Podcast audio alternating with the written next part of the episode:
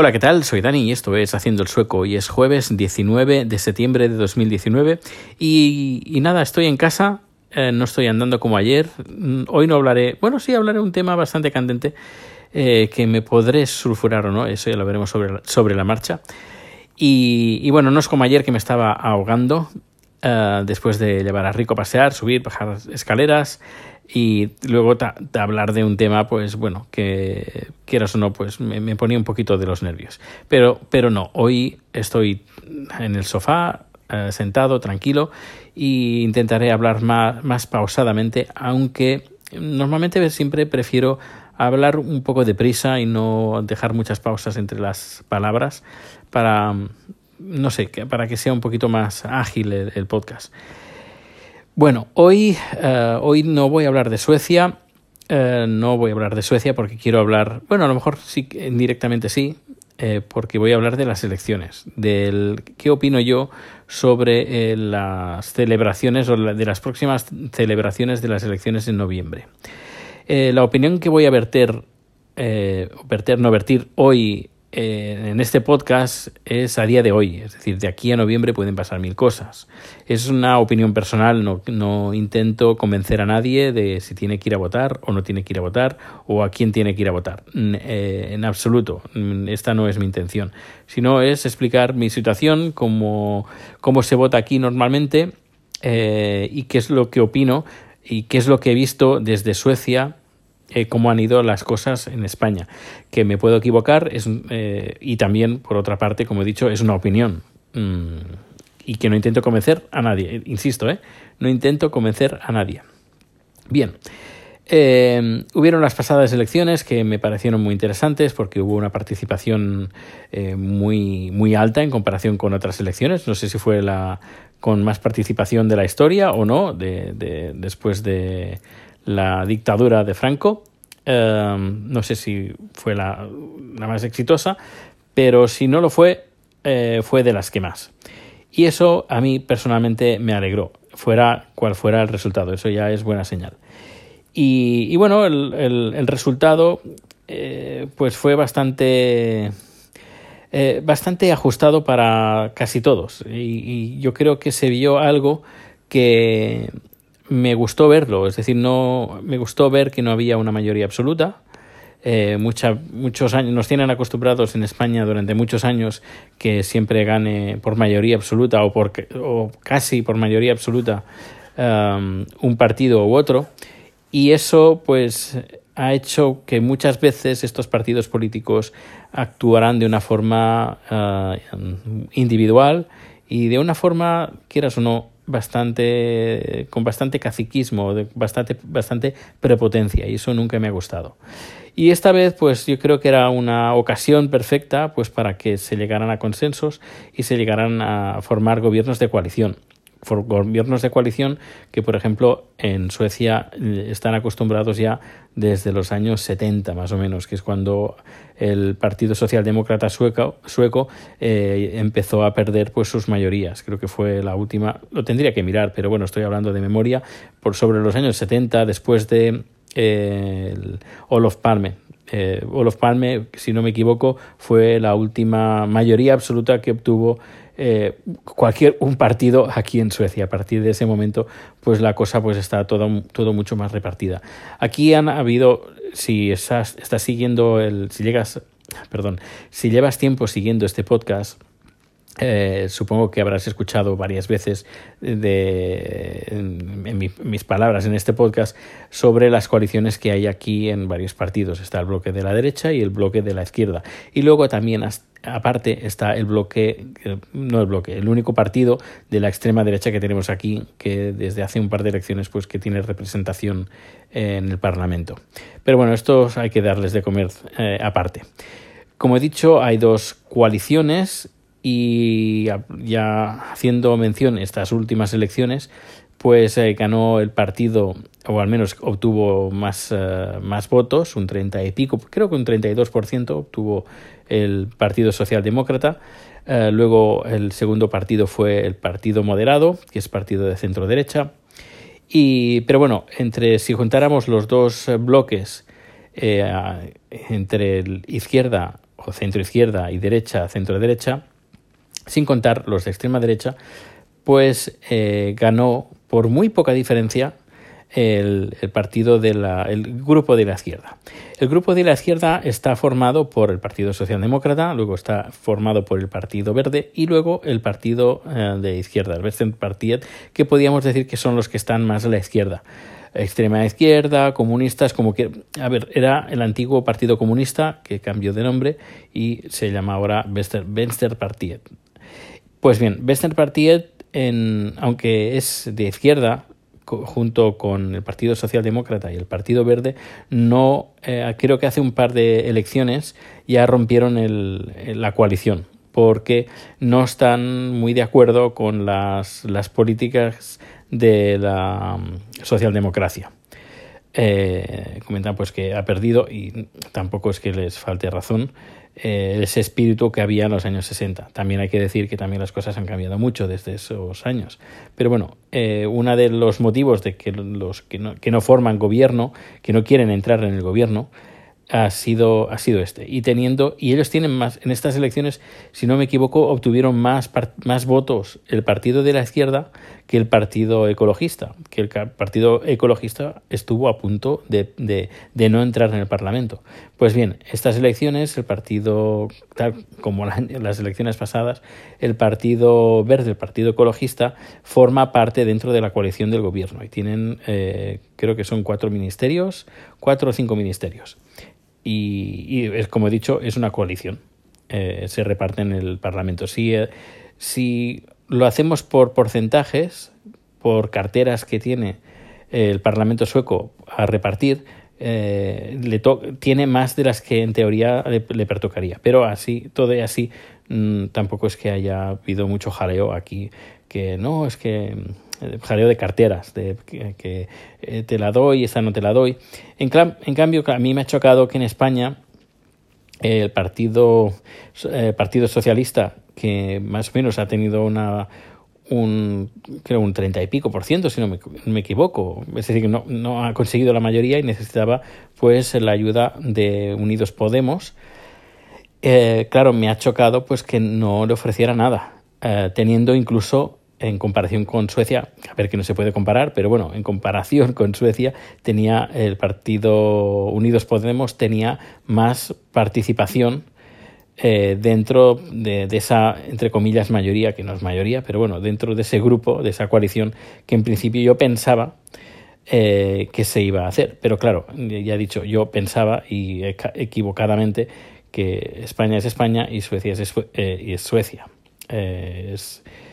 tiene otra cultura completamente diferente a la hora de hacer política. Y claro, me ha chocado por una parte, pues, pues eso, que el Partido Socialista no quisiera contar con el, con el partido de, Iglesias. Em, pero claro, por otra parte, viendo desde el punto de vista de Iglesias, sabiendo que no te van a dar ninguna cartera y si te van a dar algo eh, no va a servir casi de nada, pues eh, si ya sabes que, no te van a dar nada, pues eh, no entiendo por qué el forzar estas, estas elecciones, ah, sabiendo que, bueno, que sí, que es, es muy leal pues poder tirar adelante sus o querer tirar adelante sus políticas y que debería de ser así en un, en un país con más eh, política de coalición. Pero España, que no ha, nunca ha hecho coalición con ningún otro partido que le digas al Partido Socialista, que bueno, socialista entre comillas, eh, por, al menos por los hechos que, que, he estado viendo, como por ejemplo que ah, no sé si recordaréis hace varios años que se cambió la, la constitución de, eh, con nocturnidad y alevosía para pagar a los bancos antes de, la, antes de las necesidades o de cubrir las necesidades de la gente, pues claro, eh, que vote a favor de esto, pues no sé, muy socialista. Es una opinión mía, ¿eh? repito, eh, no, no, es que sea. Pero bueno, como decía, eh, no entiendo cómo Iglesias, sabiendo que el Partido Socialista no tiene ninguna intención de darle, eh, se ha enrocado en, en, en tirar adelante unas nuevas elecciones que puede pasar que se repitan los resultados o que sean muy parecidos. Y con las últimas noticias que he estado leyendo, el Partido Socialista en noviembre, si siguen teniendo los mismos resultados, igualmente no le va a dar al partido de, de Unidos, Unidas Podemos ninguna cartera.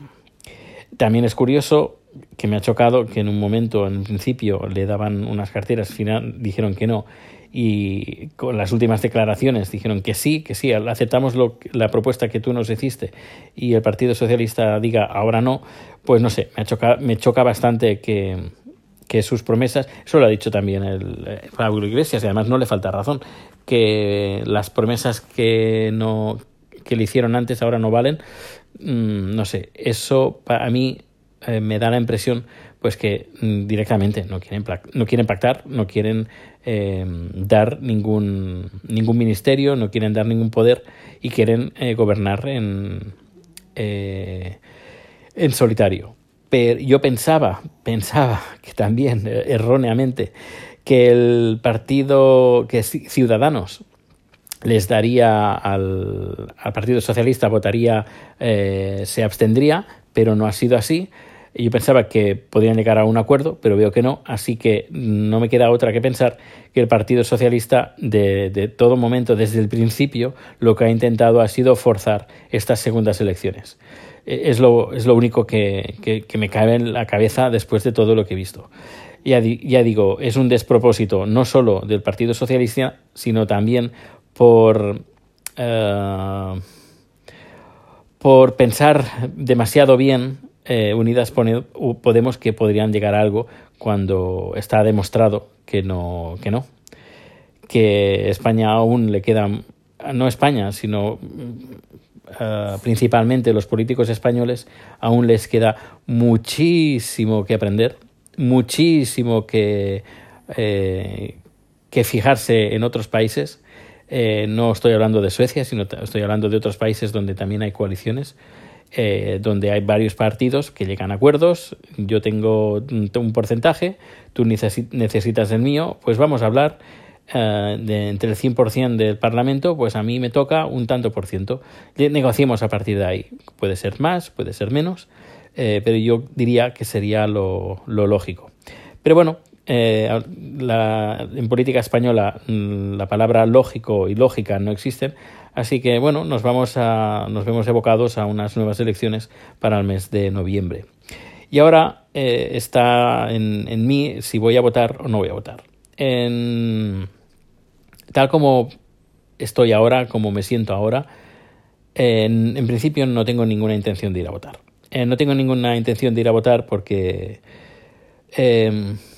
me, es absurdo, eh, es tan absurdo lo que está pasando, es que no, no eh, supongo que te, te, habrás dado cuenta si me sigues en Twitter que eh, hablo bastante menos de política que antes, me meto en menos jaleos de política española sobre todo, y es que no, que no, que no, que no, ya, ya he invertido bastante energía en algo que, que por mucho que digas no, no vas a hacer nada, y, y por otra parte, es que hasta que no cambie la ley electoral, cosa que, prometió el Partido Socialista que cambiaría el voto rogado y que no lo hizo cuando tenía que hacerlo, que había, tenía tiempo pero no lo hizo, eh, visto el interés que, tiene, eh, que tienen los partidos en España, tanto Partido Socialista como Partido Popular, eh, pues veo que no tiene ningún interés de que la gente de, de fuera pues lo solucione. Así que yo animo a los políticos españoles que si bueno si quieren y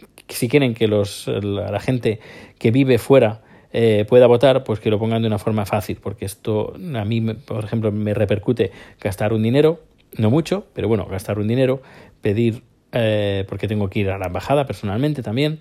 Además um, tema de cartas certificadas, fax, burofax y esas cosas que mira, yo paso y ahora estuve dedicando un montón de tiempo para votar las, las anteriores eh, eh, elecciones, que si buscar un servicio de fax por internet, luego me cobraron, no, fue mucho, pero me cobraron un, dinero, eh, no sé si fueron 15 euros o 20 euros por enviar un maldito fax. Uh, porque me quise cancelar la cuenta y no me dejaban cancelar. tuve que llamar a un teléfono, uh, creo que era un teléfono americano, tuve que pagar la llamada. No sé, un jaleo impresionante que la verdad no, hoy por hoy no me apetece para nada, para nada repetirlo. Eh, que si viviera en España, pues sí, no habría ningún problema. Votaría, sí, pero seguro, pero seguro, seguro que voto. Y si tengo que votar otra vez en marzo, pues voto otra vez en marzo. Y si hay que votar 10 veces al año, pues se votan 10 veces al año. Pero tal como están las cosas actualmente, el poder votar desde el extranjero, eh, me parece una, para mí, los, los políticos, una tomadura de pelo a todos los que vivimos fuera y es como, mira, eh, tiro la toalla, arreglaos vosotros como queráis, yo estoy en otra realidad eh, diferente a la, a la vuestra, refiriéndome a los políticos españoles, y cuando vosotros arregléis el, el tema de los, del voto rogado, ya pues sí, votaremos, claro que votaremos, pero primero eh, arreglate este tema porque es vergonzoso pues la de pérdida de tiempo y de dinero que supone. No es mucho, pero es que mm, de verdad, en serio, no no hoy no, al menos hoy no me siento con ganas de votar otra vez y pasar por todo el el, drama. Y supongo que personas como Gabriel, que también estuvieron comentando en su podcast de, sobre la marcha, el, el drama casi que tenemos que pasar todos los inmigrantes eh, que vivimos en otros países para poder votar. Eso, eso sí llegan los votos, porque más, creo que pasó en Italia que se perdieron miles de votos. Pues, pues lo dicho, que a menos hoy por hoy mm, no tengo ningún interés en votar. Eso sí, quiero animar a, todos los que podáis hacerlo de una forma fácil, ágil y que nos no tenga ningún coste, pues que lo hagáis, que no nos cuesta nada. Y bueno, pues nada, eh, opiniones, si opináis lo mismo que yo, si tengo razón o no, eh, podéis eh, dejar un mensaje de audio con la aplicación de Anchor o si no directamente en, voy a poner a ver si me acuerdo poner el enlace para poder comentar este, este podcast y si no pues eh, en Twitter que también soy bastante activo y todos los datos de contacto están en haciendoelsueco.com pues nada lo dicho que pases un feliz día y nos escuchamos pronto. Hasta luego